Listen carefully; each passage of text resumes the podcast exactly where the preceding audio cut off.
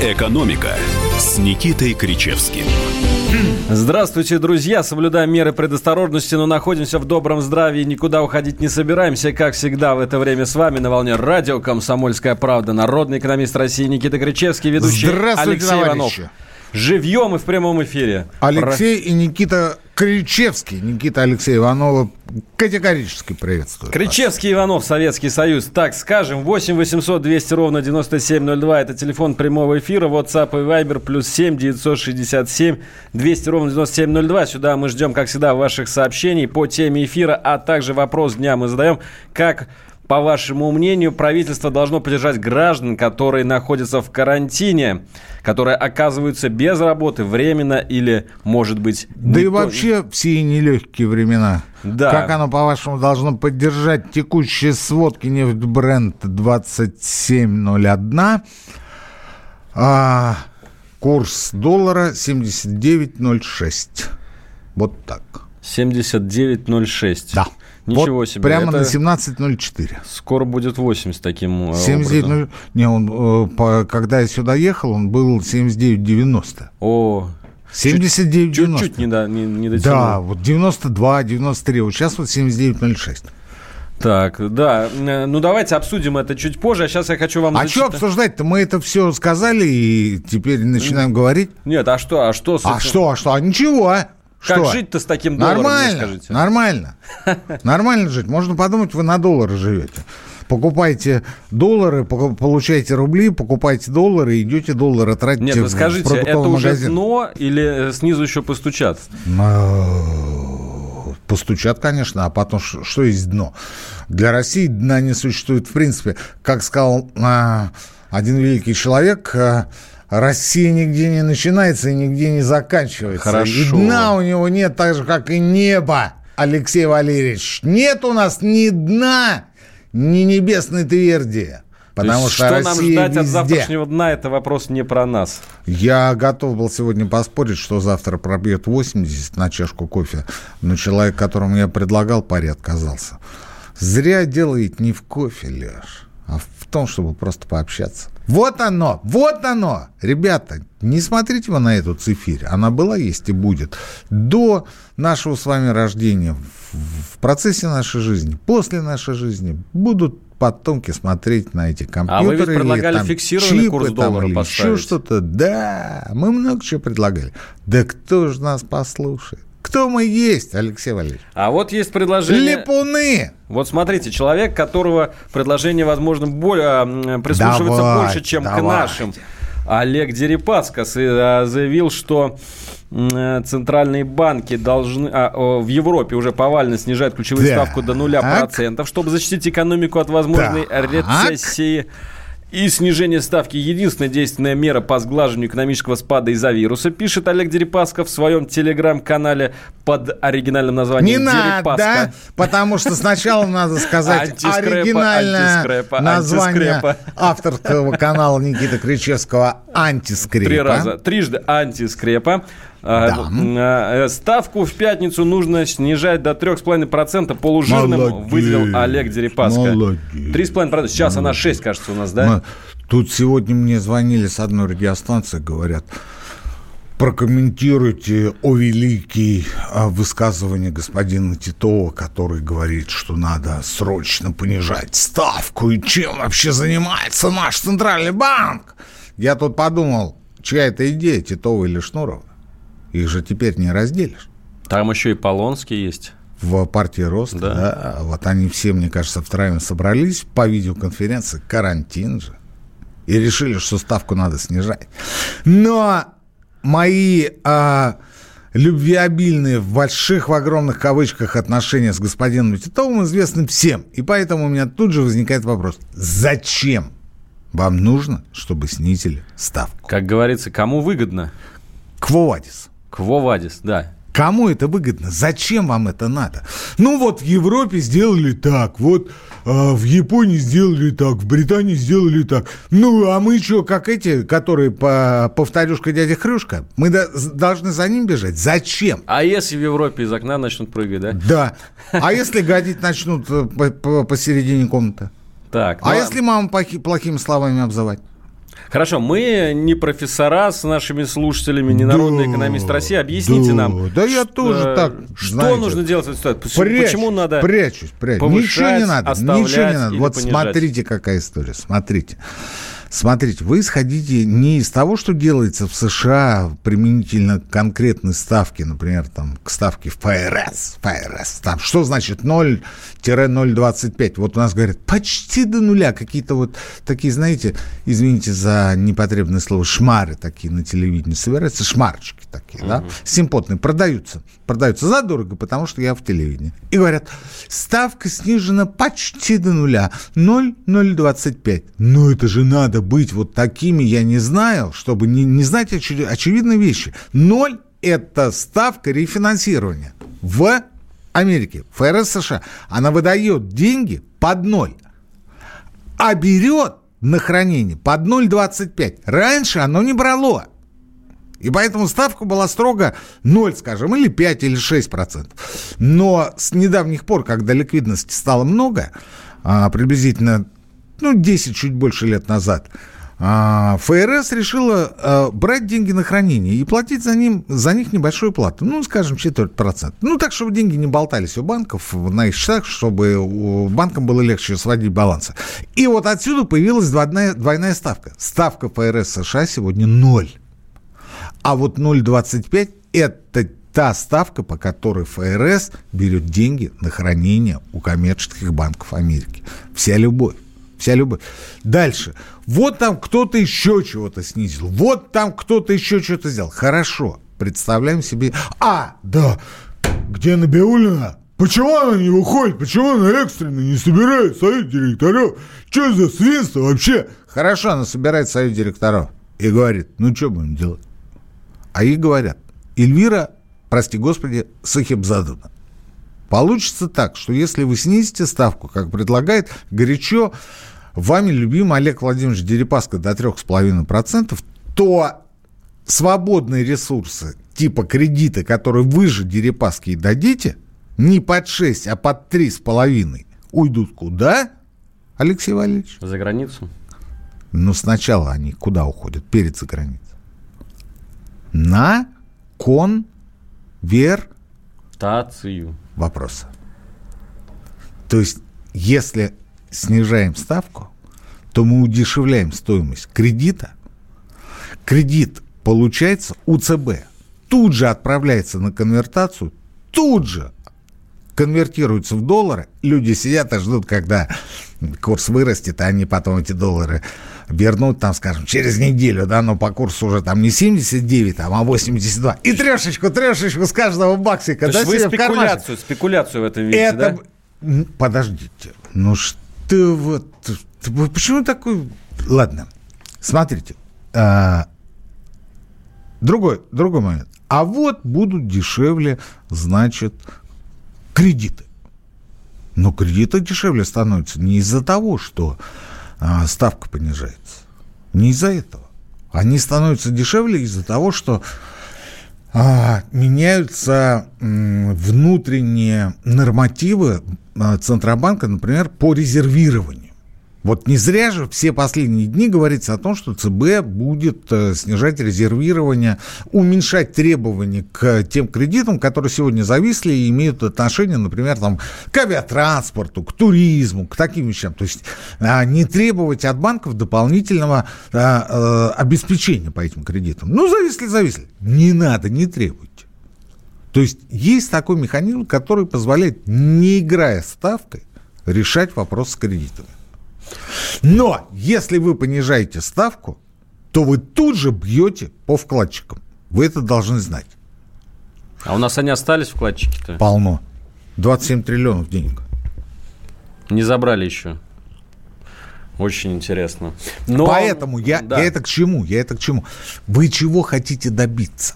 Вы хотите добиться а, удешевления кредита? Это одна игра и один разговор – Тут очень важное слово имеют э, гарантии, которые получают банки.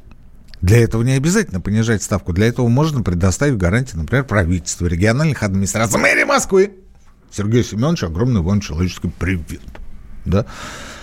А, можно А, можно, например, а, а, попросить что-то в залог. Можно обратиться в какой-нибудь фонд, который прогарантирует, прогарантирует ваш кредит, да? А, здесь вариантов масса. А мы не но, снижаем но, таким образом? Но, но, но, но, теперь самое главное. Подожди минуту, Кать. Теперь самое главное.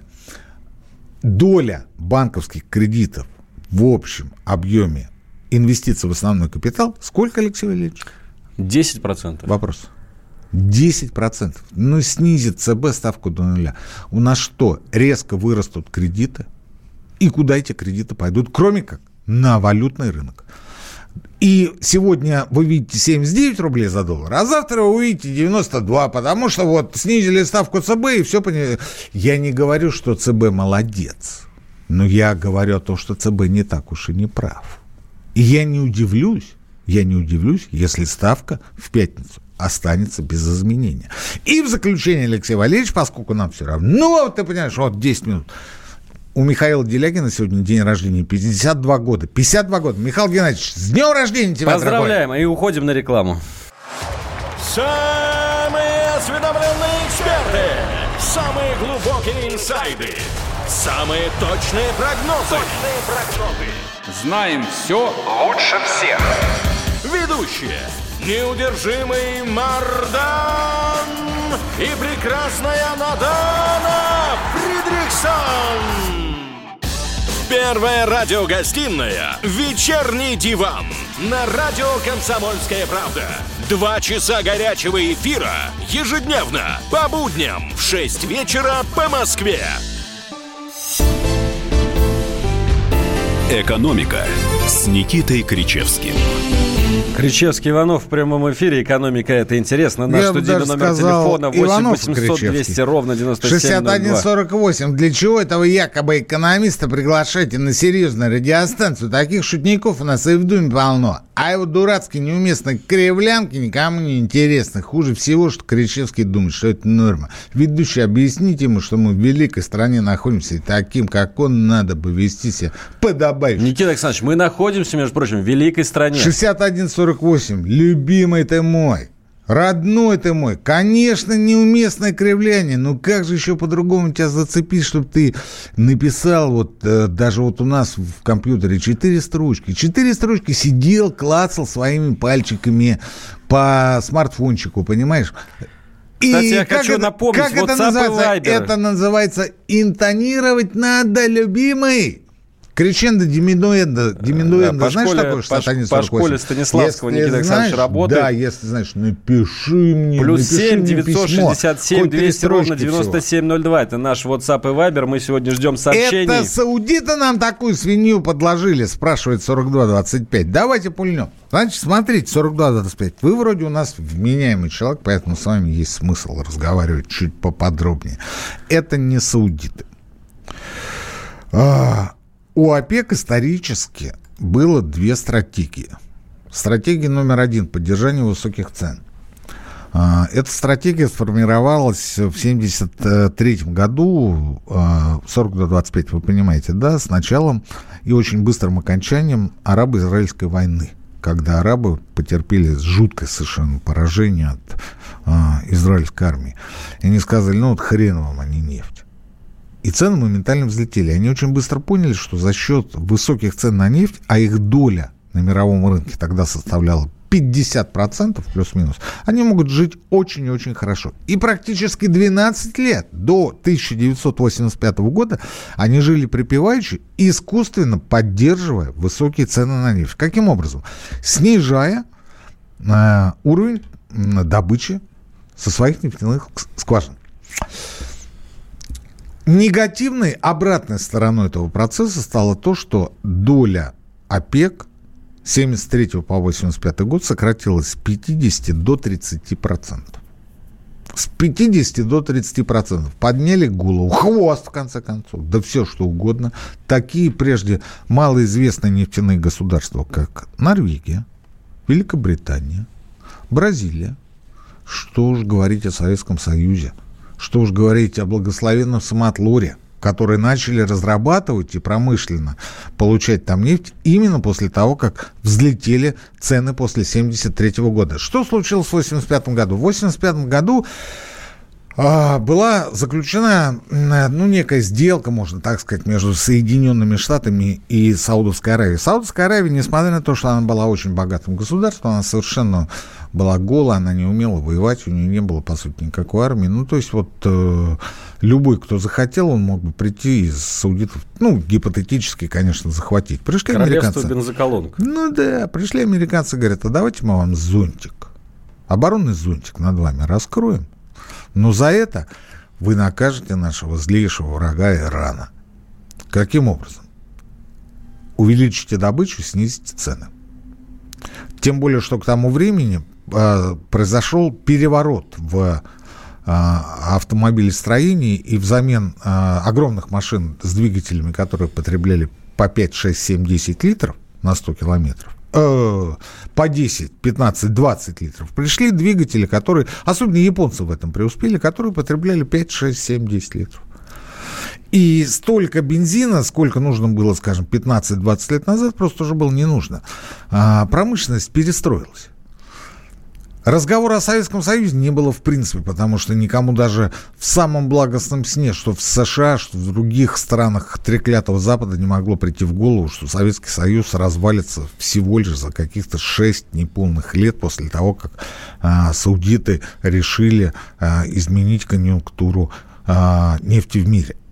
В 1986 году они резко в четыре раза увеличили а, добычу нефти, соответственно, увеличили предложение нефти – и американцам доходчиво объяснили, что та стратегия, которую вы, э, которую вы следовали на протяжении 12 лет, то есть искусственное поддержание высоких цен, обернулась для вас тем, что вы потеряли 20 э, процентных пунктов от рынка. То есть у вас было 50% рынка, осталось 30%. Кстати говоря, у ОПЕК и поныне порядка 30%. То есть остается брать, и вы будете дальше терять. И вы будете дальше терять, пацаны если вы не начнете брать объемом. То есть снижайте цену, выбивайте конкурентов. Это не называется демпинг, чтобы вы не, подумали.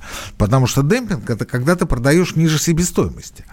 А когда ты продаешь выше себестоимости, но а, у, у всех себестоимость разная, получается, что ты а, продаешь так, как тебе это выгодно, так, как тебе это удобно. И вот тогда, в 1986 году, случилась ситуация Аналогичная ситуация начала 2020 года. Резко вбросили дополнительные объемы. Естественно, ни Советский Союз, ни Норвегия, ни другие нефтедобывающие государства не смогли потянуть такие маленькие цены, которые предложили саудиты и другие страны ОПЕК. И вся эта история посыпалась. Вся эта история посыпалась, чем это кончилось, все знают. Сегодня ситуация ровно та же самая, на мой взгляд. Ровно та же самая. Потому что понятно, что а, если те же американцы, какие сланцевые компании за несколько лет увеличили поставки в Индию в 10 раз, понятно, что дальше терпеть этот беспредел было уже нельзя. С другой стороны, и Соединенные Штаты тоже имеют свои политические интересы. Поэтому, когда на недавней встрече ОПЕК+, плюс мы приехали с согласием на пролонгацию соглашения о сокращении добычи нефти на 600 тысяч баррелей в сутки, а нам предложили сразу полтора миллиона баррелей в сутки, некто Новак, министр энергетики, прыгнул в самолет и полетел куда? На совещание. В столицу. В нашу. Да, в Москву. А в Москве ему сказали, нет, на это мы пойти не можем.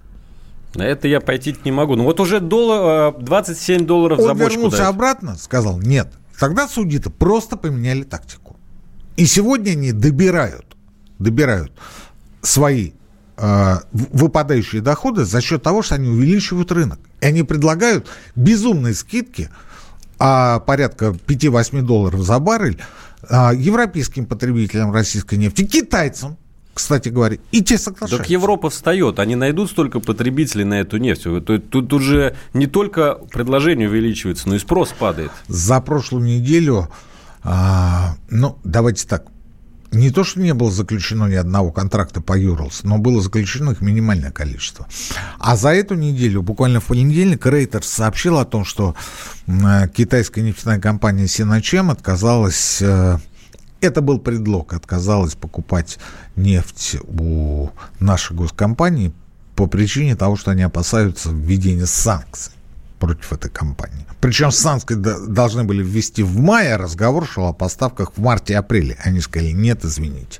Мы боимся, что в мае нас может зацепить. На самом деле это была отговорка, потому что мы предлагали им более высокие цены. То есть им, а, ну, они хотят на другую нефть перейти, на саудовскую, или им просто не нужна уже а, нефть в таких количествах? Конечно, они переходят, пусть и в меньших объемах, но на саудовскую нефть, на ближневосточную нефть. Хорошо, а Саудовская Аравия как будет финансировать свои проекты? У них же там... За они... счет увеличения объема реализации. Они смогут компенсировать все выпадающие доходы? У них же, я насколько помню, бюджет сверстан за Это вранье. 85 Сразу говорю, долларов. Это вранье. Кто-то говорит 85, кто-то говорит 65, никто не знает. Никто не знает, саудовский бюджет закрыт. Плюс ко всему у саудитов э, накоплено порядка 350 миллиардов долларов резервов. Так, на секундочку. Вот. А увеличение объема, то есть э, выбивание с рынка не только а, скажем, России, но и других стран, которые не смогут тянуть такие низкие цены, принесет им дополнительно, без каких-либо а, а, дополнительных усилий, принесет им э, дополнительно многие-многие миллиарды, десятки миллиардов долларов, которыми они и закроют ту дыру, которая возникла из-за того, что нефть когда-то стоила 45, до того, как начался а, процесс Э, голландского аукциона, когда прибегает один, говорит, я тебе дам столько, а потом другой говорит, я тебе дам меньше, они покроют эту разницу. Так и 45. Я помню времена, это было где-то... Ох, да месяц недели, назад 60 две, долларов было. Две недели назад было 45, когда эта история началась. А месяц назад было 60. Да, да, да. А вот, сейчас уже 27. Вот ровно такая история сегодня случилась с нефтяным рынком. И а, говорить о том, что в этом кто-то виноват, будь то Путин, будь то Сечин, будь то Новок, нельзя ни в коем случае, потому что первую скрипку в тех переговорах играли представители ОПЕК и в первую очередь Саудовская То есть это такой нож в спину нам. По большому счету, да. А вы скажете, а американцы? А американцы тоже недовольны тем, что сегодня происходит на нефтяном рынке, потому что их сланцевики теряют огромные деньги, и вообще сланцевые компании вылетают. Вылетают просто из этой обоймы. У них а, в зависимости от компании и от технологии добычи себестоимость 40-50 долларов за баррель. И даже сенаторы, 11 сенаторов написали письмо королю Саудовской Аравии или наслед, наследному принцу. Дружище, ну, нижайше просим, умоляем, может быть, ты как-то там подкрутишь, там подкорректируешь и прочее. Э, если бы не один нюанс. Доля а, американской сланцевой нефти в американском ВВП менее 1%. То есть ни о чем. 8 800 200 ровно 9702, наш прямой эфир. Мы вернемся после новостей, небольшой рекламной паузы. Никуда не отключайтесь.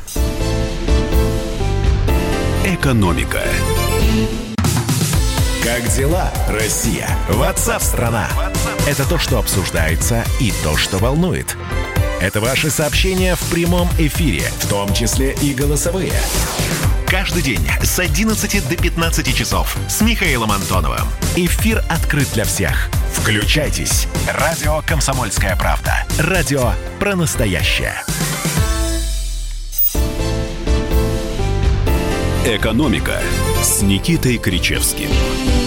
Снова мы в прямом эфире. Алексей Иванов и Никита Александрович Кричевский, народный экономист России. Никита, у нас... У меня Нагнал вам... жути, что будет дальше? Да хорош нам хана, хорош. Чего я не знаю. Давайте так, вторую часть будем говорить о нас, потому что надоели мне ваши эти гнусные, гнусные смс там, Ну давайте цена, о нас. У меня к вам вопрос Кто такой... есть, чтобы оценивать, грош цена или не грош цена, 13.43. Сам быдлан. У меня к вам вопрос конкретный. Давайте вот что говорить... будет в России через две недели? Что я буду? Что будет в России через две недели? Ну вот э, нас сажают это знают, сейчас на 14 Это знают дней. двое во Вселенной. Господь Бог и Михаил Хазин. Михаил Хазин? Да, больше никто. Ну, там, ну, трое, там, может, ну, Реал Рубини, там еще знает, но я не думаю, что он, что он как-то интересуется Россией.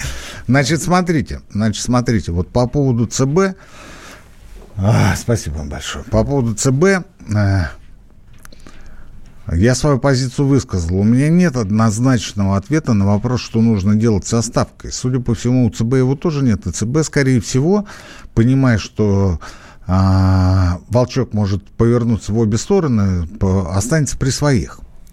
Потому что, с одной стороны, понятно, что если он снизит ставку, как этого требует некто Дерипаска, ну, это вообще уникальный перец, конечно. Вы мне извините, товарищи. Почему уникальный? Потому что, ну, во всем мире как-то, знаете, это ну, что там вот, э, Джек Ма там миллион масок отправил в США и 500 тысяч там перчаток или еще что-то.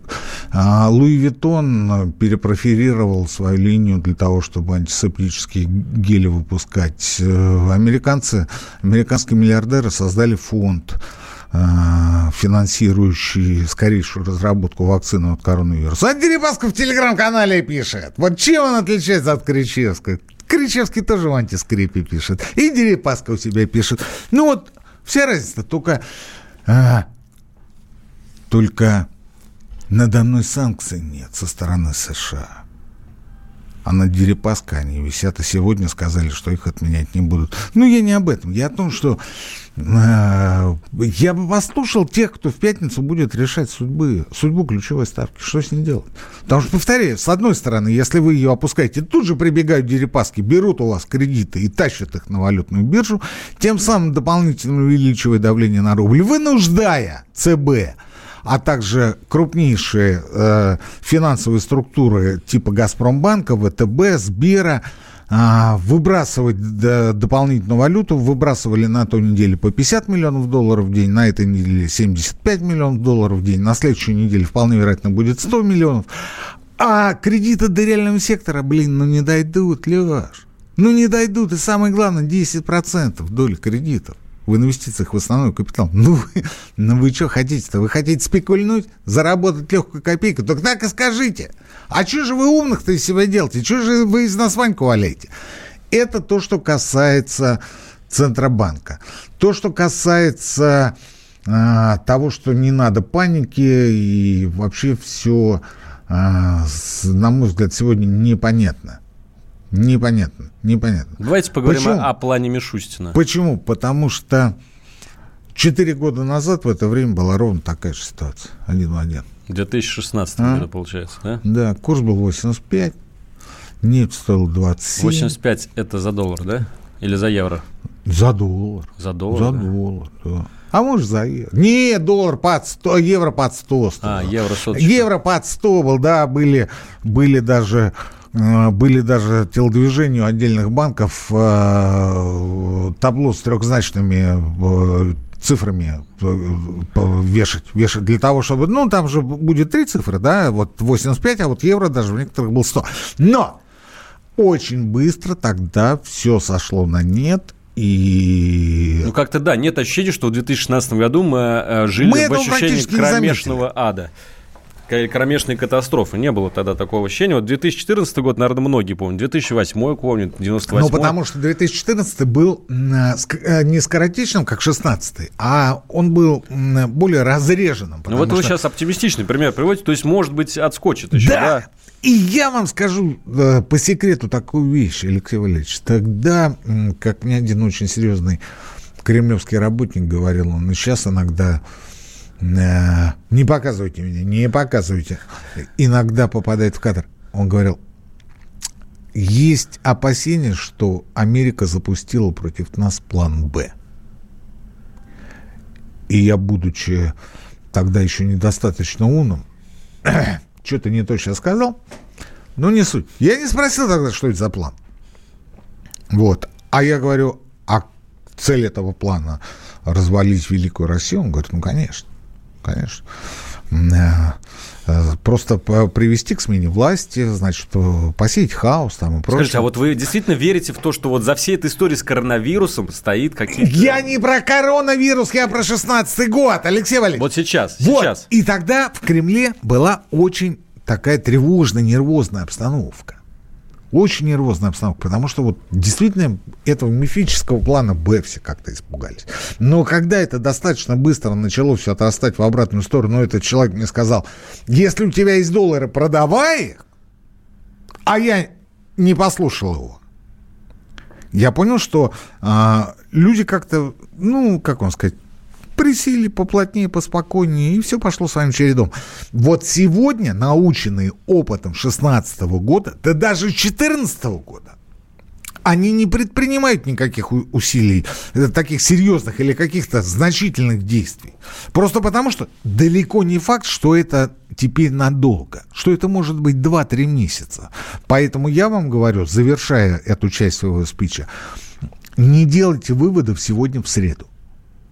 Давайте встретимся. И завтра в четверг. Давайте встретимся через э, э, месяца полтора после майских праздников да, вот тогда-то мы и поймем, если во второй половине мая ситуация не улучшится, вот тогда надо будет думать. А сегодня, по крайней мере, начальство паники особо не видит.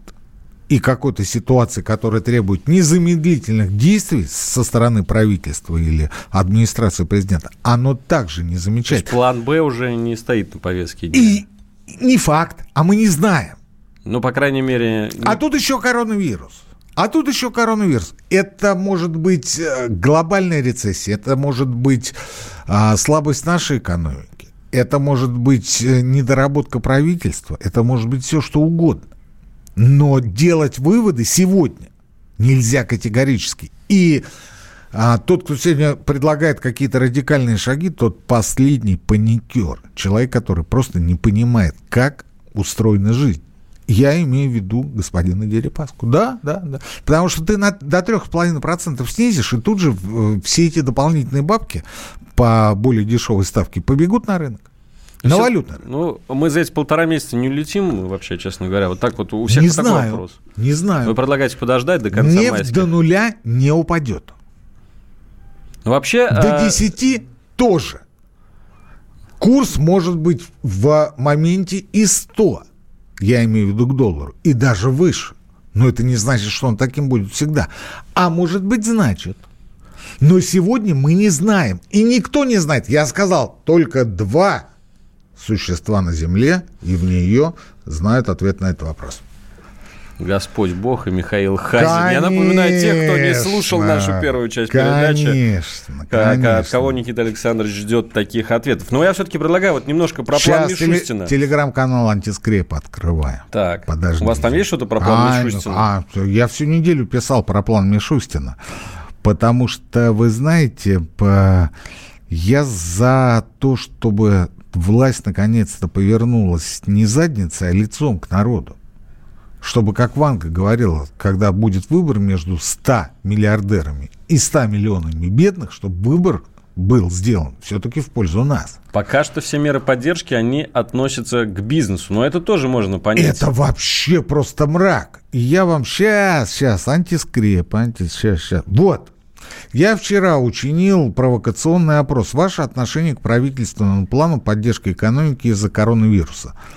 Вариантов ответа три. Заявленных мер достаточно, недостаточно. Это не план, а отписка. Так вот, достаточно, ответило 4% моих читателей. Конечно, нельзя говорить. А всего проголосовало 5468 человек на настоящее время. А я не про то, что это репрезентативная выборка. Конечно, меня читают в основном успешные люди, в основном бизнесмены, люди науки, просто интересующиеся чем-то, кроме а, содержимого холодильника. Но 4% тех, кому достаточно этих мер, это как-то маловато. 19% сказали недостаточно, 77% сказали это не план, а отписка. И я с ними согласен. Хорошо, давайте поговорим об этом. Что именно нужно сделать э, для того, чтобы э, жителям стало легче как-то пережить это? Мы об этом, э, у нас, нам подсказывают, что мы опять с вами должны провалиться в преисподнюю. Но мы ждем а, ответов на WhatsApp господа, и Viber. Господа, Плюс да. 7 967 200 ровно 9702. Сюда пишите. Жилье дорожать не будет. Жилье дорожать не будет. То, что будут дорожать продукты питания и тем более импортный ширпотреб, это очевидно, вы понимаете. Но об этом после небольшой паузы. 8 800 200 ровно 9702. Это телефон прямого эфира. WhatsApp и Viber плюс 7 967 200 ровно 9702. Это я напоминаю сообщение, э, куда мы присылаем. Э, э, что еще нам пишут? По поводу жилья буквально одна ремарка. А, я вчера интересовался у риэлторского представителя, какая ситуация с предложением? Он мне сказал, что цены вообще стоят, потому что никто ничего не покупал и раньше, а сегодня тем более. Ну что ж, об этом мы поговорим после небольшой паузы. Будем через несколько минут завершать нашу передачу. Экономика. Я придумал такой сюжетный ход. Давайте я скажу некую чудовищную вещь. Это будет неудивительно скопление мигрантов – это не прогрессивная тема, не техническая, а стереотипная. Среди впечатлений моей юности через запятую идут трипы кислотные, наркотические, и благодать в церкви на праздник Троицы. Мы не знаем, есть ли у Мишустина под его пиджаком погоны, потому что если человек в конце 80-х торговал компьютерами, я думаю, к нему подошел какой-нибудь тогдашний товарищ майор, подполковник Путин, и сказал... А вот тут вот уже Программа «Кашин-Голованов. Отдельная тема». По будням в 9 вечера по Москве. «Экономика» с Никитой Кричевским. Возвращаемся в прямой эфир. Алексей Иванов и Никита Кричевский. Мы говорим о том, чем власть может помож... помочь гражданам в эти непростые времена. Я вот хочу, а, Никита Александрович, специально зачитать... Я так хотел сказать. Комсомольская правда. А вы я хочу зачитать, я хочу, да зачитайте. Радио зачитайте. «Комсомольская правда». Действительно, мы находимся на этой волне. Смотрите, что... Про... Смотрите, что пишут. Здоровский человек, очень уважаемый. Спасибо. Слушаю с удовольствием. Андрей, 52 Он, кстати, года. не говорит находка. про кого? Про вас или про меня? Про меня, конечно. Ну, я очень на это надеюсь. Лешка, я очень на это надеюсь, потому что, ну, слушайте, после а, тех, как их называют этих, не хейтеры они, а ну, вот которые вот специально... Э, Клакеры. Да, да, да, да, да. У нас сегодня, кстати говоря, 2147 уникаль... 250 уникальных слушателей в интернете. Это очень неплохой, неплохая, пока, неплохая показатель. Да. Что будет с складами? Ничего складами не будет. Ничего не будет. Замораживать не будут. Не будут. Не будут, не будут. А по поводу ставок, э, с теми вкладами, э, на которые ставка уже, э, что называется, принято положено, их тоже менять не будут. Ну, спите спокойно. И что касается валюты, ну вот, ну слушайте, ну вот делать больше нечего, кроме как думать о заморозке. Итак, я хочу э, немножко зачитать, какие меры предпринимают страны Европы для того, чтобы помочь гражданам, и потом сравнить с тем, что происходит в России. Не-не-не, вот сравнивать мы не будем, просто ну, зачитайте. В Италии для, для граждан во время эпидемии будут действовать ипотечные каникулы. До конца карантина также можно не оплачивать налоги. Во Франции президент Макрон пообещал приостановить начисление коммунальных платежей и платы за аренду жилья для наемных работников, а также малого бизнеса. Приостановлена работа над пенсионной реформой. В Чехии банки предоставят жителям страны отсрочку по кредитам на 3 месяца и отсрочку по налогам на этот же срок. В Испании а, также освобождение временное от ипотечных платежей, взносов за аренду. Пострадавшим они отключают за долги электроэнергию, воду и газ. Так. В общем, вот такие меры предпринимают. Можем Значит, ли мы ждать смотрите, что-то такое? еще раз повторяю, еще раз. Смотрю сейчас просто на портреты руководителей государств, которые были в нашей студии. Просто вот горжусь за нацию. Да. Еще раз, мы не торопимся, мы не та нация поймите. Помните, поспешишь, людей насмешишь. Вы же сами руководствуетесь этой поговоркой. Сами же, сами же в своей, в своей жизни. А от правительства требуете каких-то скоропалительных действий. И я, кстати, требую. Я подзуживаю. Я их подталкиваю к тому, чтобы они нечто подобное ввели и у нас. Потому что даже если это через месяц все закончится, я имею в виду вот этот нефтяной и а, рублевый обвал, те меры, которые удастся протолкнуть, останутся. А что я предлагал и предлагаю? А, поддержка семей с детьми. Это то, о чем мы говорили много раз. В первую очередь реструктуризация ипотеки. За счет чего? За счет чего? Не за счет того, чтобы снизить ключевую ставку ЦБ и якобы уменьшить, якобы уменьшить цену денег.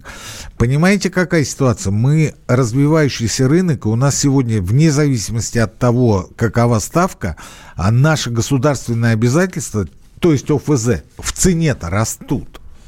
Они вырастут и при ставке в 6, и при ставке в 3,5%.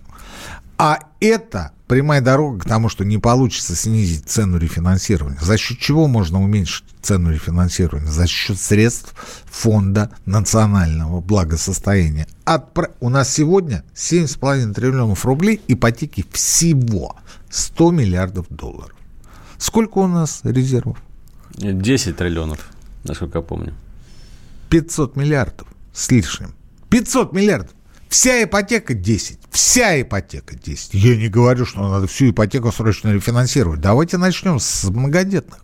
Давайте начнем с тех, кто получал а, ипотеку, будучи многодетными или став многодетными, там, под 10, под 11. Давайте рефинансируем их. Под 5, под 6. Но мы так не спасем всю страну. Мы спасем какую-то прослойку людей. Мы спасем тысячи, десятки тысяч, сотни тысяч людей, а с членами семей миллионы людей. Потом мы пойдем просто на семей с детьми, потом мы пойдем через пожилых. И так потихонечку, помаленечку мы разместим всех желающих, которые хотят рефинансироваться. Ведь 7,5 триллионов – это всего. Но не факт, что все захотят рефинансироваться. Но, по крайней мере, мы поддержим тех, бюджетников.